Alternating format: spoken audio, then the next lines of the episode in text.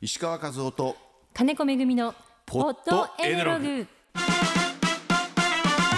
思った以上にうん支持率が持ってるなっていう、電気が当たり前につくとかね、うん。やっ政治的に動かなくなってもう10年以上経っててこれはないだろういくらなんでもと。ぱり与党ってうん。現実的な政策を訴えていかないと、言いにくいこと言ってくれる政治家を支えるないとダメだと。エネルギーの問題について正しく政治家も伝えるし、うん。それも報道してもらうっていうことがまあ必要かなと思います。そうなんですよ。今度は飲み行こうかって一回も飲み行ってないんだけど、政策アナリストの石川和夫です元衆議院議員の金子めぐみです。その、まあ、原発事故のことがですね、うん。すごい強く印象に残っている国民の中で、うん。やっぱりその国民からの信頼をもう一度取り戻すというかですね、うん。そして安全性をしっかり担保するっていうのはまあ前提ですけどやっぱ必要な規模の,、あの原発っていうものはやっぱり持続的に活用していくっていうことが今安定供給にまさにつながるっていうことを、まあ、リスナーの皆さんにも今日感じていただけたんじゃないかなと思いますけどね。おそらくね。らくですね311の事故がなければ多分、うん。今日のこの僕と金子さんの会話はなくてもいいんですよ。なるほどね。どうして原子力についてうん。あのこんだけやんなきゃいけない必要だっていうかというと、うんうん。火力とか再生エネルギーは誰も文句言わないの、うんうんだけど、311の事故の後、うん。うん原子力だけが。使わなすぎ、そう。ええ、それまで使ってたものを、まあ、福島第一原発は仕方ないですよ、うん。事故ったから。だけど他のところは事故も起きてないのにうん。それを止めることによる弊害の方が実はうん。料金面もそうだしやっぱガスとか、はい。そういったものの逼迫の時に途端に料金が上がっちゃって実は大変っていう。これをこう緩和するというかそこまで大きな影響ないようにするために2011年より前までは原子力が、まあ、たくさん稼働してたわけですよね。はい。それがなくなっても政治的に動かなくなってもう10年以上経っててこれはないだろういくらなんでもと。うん。やっぱりそこはきちんと政治の方で、うん。あの大丈夫だというかあの事故はね、うん。あの津波ですと。で止まってる時の事故なんですと。うん。だから動かすということそれ自体が危ないわけではないので、うん。ちゃんとテロ対策とかよそういそう追加的なことはやっていくんだけれどもうん。それは別に発電と並行してやりゃいいのでね。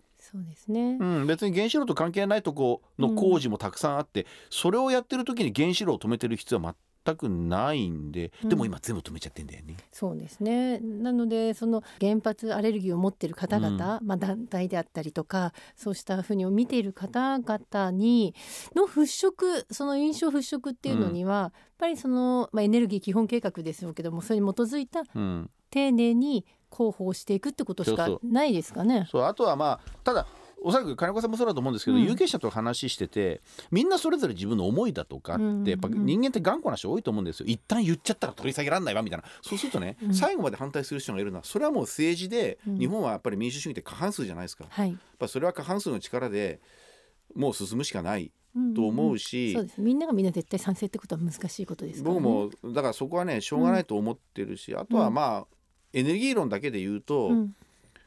その原子力っていうのは今ある原発はやっぱり安いんですよね、うん。うんうん今あるやつ。これから作るとそれなりにかかりますよ。ね。だけど今ある原発っていうのはもう安いのが多いのでそこの儲け分をね、うん。分かりやすく言えば補助金渡して原発の儲け分をうん。再生エネルギーとか新エネルギーとか入れるところに蓄電池も含めてうん。補助金に回すみたいなことをやってもいいかなと。それによって蓄電なんかこれから絶対必要になりますしね、はい。なのでそういうことをやってもいいかなと思うんですけどなかなかこれがねうん役所の中だと踏み切れないと思います縦割りだから。うんだからそれはやっぱり政治がね、判断ですね。う政治ん、がやるしかなやってくんないい。とそれはね岸田政権には期待したいあねあのさ岸田政権の支持率って結構いけてない？いけてるっていうまあいけてますよね。確かに。あのこういう言い方すると岸田内閣っていうか岸田総理に大変失礼な言い方かもしれませんが、うん思った以上にうん支持率が持ってるなっていうあふうに思ってる。る国民って多いんじゃないかな。そうかもしれないですね。あのやっぱり国会の、うん、答弁とか見て答弁っていうのかな、野党の対応を見ても思うのはあの先に謝っちゃうので。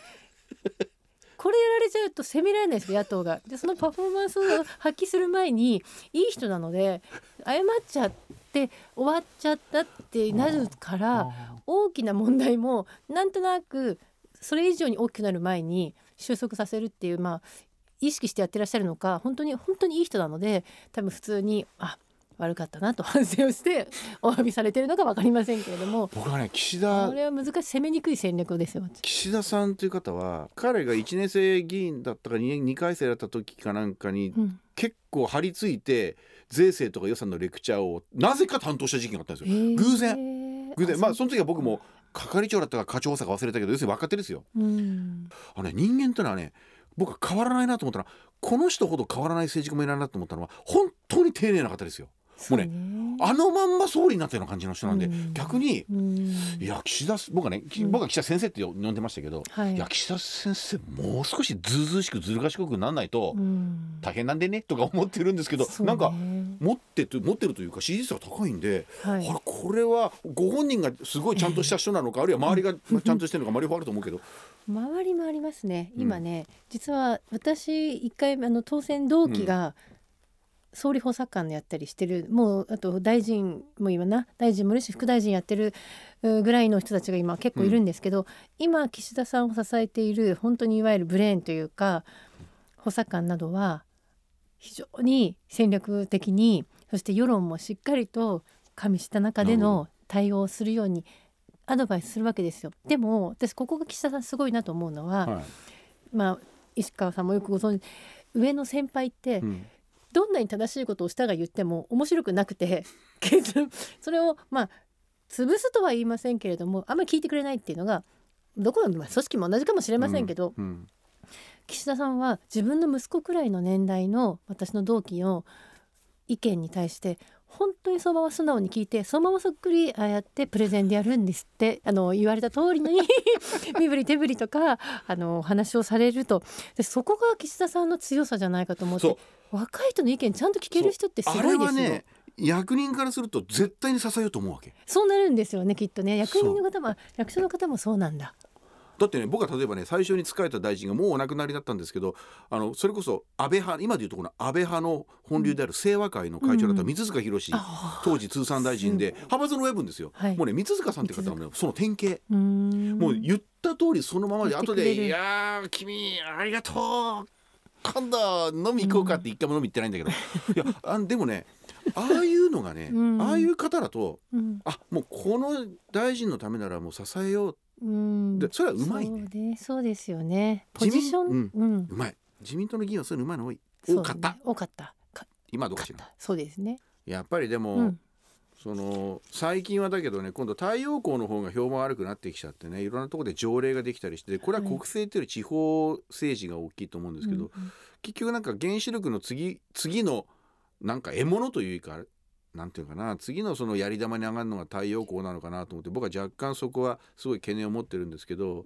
あのそういう政治を経験された金子さんの目から見てなんとなくこうみんながマスコミ上とかそういう今 SNS なんか入ってますけどなんとなくこう風評的にみんなが嫌だなって思ってるものを突破してもらうと政治家に。うん。そのために必要なものって何なのかな？もし仮に金子さんがもう一回国会議員ないしはそういう立場になるとなった時に、こういうふうに支えてくれたら私は走れるとかね。こういうふうにしてたら多少評判の悪いことも言えるっていうものって何なんだろうっていう。まあ政治家は負けたらターンの人ですから、やっぱりそこはうん。投票あるいは選挙の結果にうん。マイナスに働くことがなかなかする勇気がないというか怖くてできないとは思うんですけれどもただちょっと野党と与党との違いというところでいうと、まあ、野党は反原発だけですねイメージでやっていけると思いますけどやっぱり与党ってうん。現実的なうん。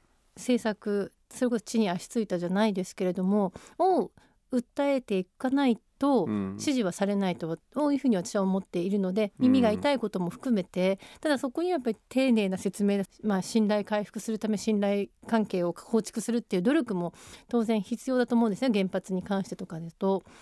そうですかね。まあだからうんいろいろ僕は申し上げたいのは言いにくいこと言ってくれる政治家を支えるないと結う局ん。ダメだと。だからそこのところの有権者というかまあ支持母体でもいいんだけどもちゃんとやっていかないとそれは議員さん怖くて言えないわねと。うん。いうのは。そうですね。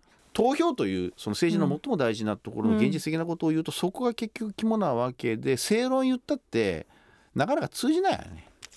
まあ、それ言ってしまうと本当に「はい」って言ってしまうとそうなんですけどまさにそうなんです。やっぱり選挙と、うん。まあ、主張政策と、その投票行動って必ずしも一致しないというところが本当に選挙を6回戦ったものとしては思うところがあって、ただこれマスコミ今マスコミの一部になっちゃうのかな。マスコミの影響というかですね問題もあると思うんですよね。うん今言われたみたいに、本当にその現実的なことを、まあ、言葉足らずな部分もあったり、うん。全てを情報開示してないんじゃないかっていうふうなまあ疑念を持たれているところがあるんだとしたらそれも含めて丁寧な説明広報に努めているかっていうとまずそれは政治家がやらなきゃいけない努力だと思うんですけどそれを全ての情報を提供してもきっと取られるところが一部違って、うん。でそれによって印象を受けた、うん。あの有権者の方が国民の皆さんがやっぱり危ないよね例えば原発でっていうことのネガティブな印象だけ持たれて投票に行かれてしまうっていうのは困るんですよね。うん。それってマスコミの報道の仕方にも、まあ、我々というかあの政治家はみんな今頭悩ましたそこだと思います。でもそのメディアの影響力って本当強いのでそうでしょうな。国政選挙のレベルになるとちょっと流れで自分のうん個人の力で変えるっていうのは難しい時が多くってでそれによってそのまま全部雪崩現象で負けたり勝ったりってなっちゃってると思うのでこれはまあ報道でですねこの原発であったりうんエネルギーの問題について、まあ、正しく政治家も伝えるし、うん。それも報道してもらうっていうことが、まあ、必要かなと思いますすね。なんでよね。だから本当にエネルギー問題っていうのはそうか安定してきた。うん。逆に言うとその停電がしない停電がない、ガソリン不足もないっていう、本当はやばいまずいこともあるんだけどギリギリのところを頑張ってきた結果的に。だからなかなか問題意識持てないっていう時に言いにくいことを言ったのは非常にしんどいんだけれども逆に私はまあ私は政治家ではないのでむしろ一有権者っていうかそういうことの立場で最後ちょっと申し上げると我々こうリスナーの方にもぜひこういう思いを持っていただければなと私の願望かもしれませんが思うのはですね、うん。自分の損得感情と自分の国の損得感情をうん。考えてほしいということ。損得感情。だって人間って損得感情で究極それで動くのが当たり前っていうか、うんうん判断するときにね。えーごく自然で例えば脱炭素だ省エネだとか言ったって、うん。省エネっていうのは世界のためにやる人は僕は一人もいないと思う、うん。そうじゃなくて省エネをすれば電気代が下がるガス代が下がるからやるんでしょ、うん。多分。うん。そうでないとうん。やらんと思うよ、こんな面倒くさいこと。本当に。そうです僕はかそう。そうね。だから僕は有権者としては原点に帰って投票する庶民一人一人は自分、まあ自分だけじゃなくてねうん。うん自分の損得とあとまあたまには国全体の損得を考えて、うんうん。エネルギー問題に出ればそういうことで化石燃料の話とか原子力の話とか太陽光の話とかそういう再生エネルギーとか、うん。そういったことを考えてもらえばなという私はそんなふうにうん。思いましたです。いや本当に今今日お聞きして石川さんからお聞きした中でねその電源さまざまなうん。電源、まあ、うん。歴史も踏まえてうん。お話しいただいたので、うん。今まであまりエネルギーに関してね電気が当たり前につくとかね、電気量をあまり意識してない方もあそうか現実的にもしかしたらそ需給逼迫になることも起こりうるかもしれないしっていうこととか、まあ、安定的で安価な私はエネルギーがっていうことで言うと、安価の部分で電力コストうん。の部分もあまり意識してない方も多いと思いますけれども、うん。何を使ったらどれだけ何かを使わなかったらこれだけ得みたいなそのメリットデメリットって当然電源にあるので、うん。そういったこともねまた関心を持っていただけたらいいですよね。はい。まあ、というわけでこのエネルギー1個取っても金子さんこんだけ喋ることがいっぱいあってまあいろいろ課題がありますけれども、まあ、景気とか経済とかそれに直結する話でもありますのであのでエネルギーは刻々動くものなんですよこれ実はね。あのだから世界の石油の価格が上がったの下がったのガスの価格が上がったの下がったのと、まあ、そういうことで天候だってほら毎日変わってね、うん。あれなので、まあ、そういうようなこともあるので引き続きあのこの問題でいろいろ今後とも議論をしていきたいのでどうぞその時のお付き合いで、あありがとうございます。よろしくお願いしはい、ます。そういうことで。はい、石川和夫と金子めぐみのポポットエネログ。えー日本のエネルギー問題。これは決して他人事じゃありません。これを機会にぜひあなたの周りの仲間と話し合ってみてください。